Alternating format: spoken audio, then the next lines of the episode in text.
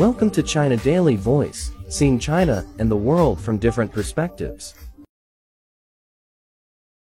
China's gross domestic product grew by 4.9% year-on-year in the third quarter after a 6.3% rise in the second quarter, posting a steady recovery despite downward pressures, the National Bureau of Statistics said on Wednesday.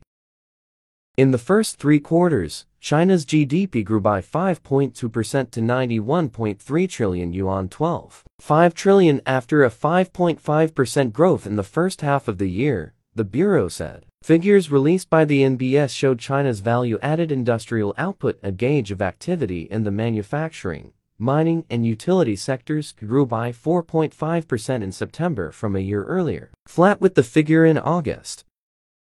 In the first three quarters, value-added industrial output grew by 4% compared to the same period last year, while in the first half of the year, it rose by 3.8% from a year earlier.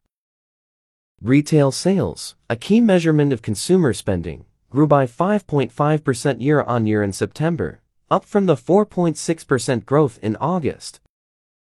In the first three quarters, Retail sales rose by 6.8% compared to the same period last year, while in the first half of the year, they grew by 8.2% from a year earlier.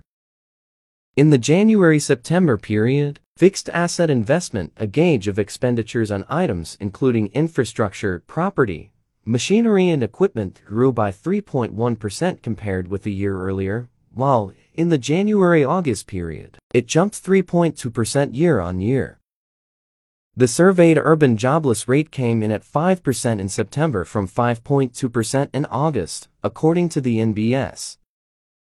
Despite the steady recovery, the NBS warned of pressures from a grimmer and more complicated external environment as well as insufficient demand, saying more efforts should be made to consolidate the foundation for the economic rebound.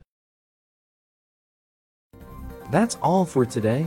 For more news and analysis, buy the paper. Until next time.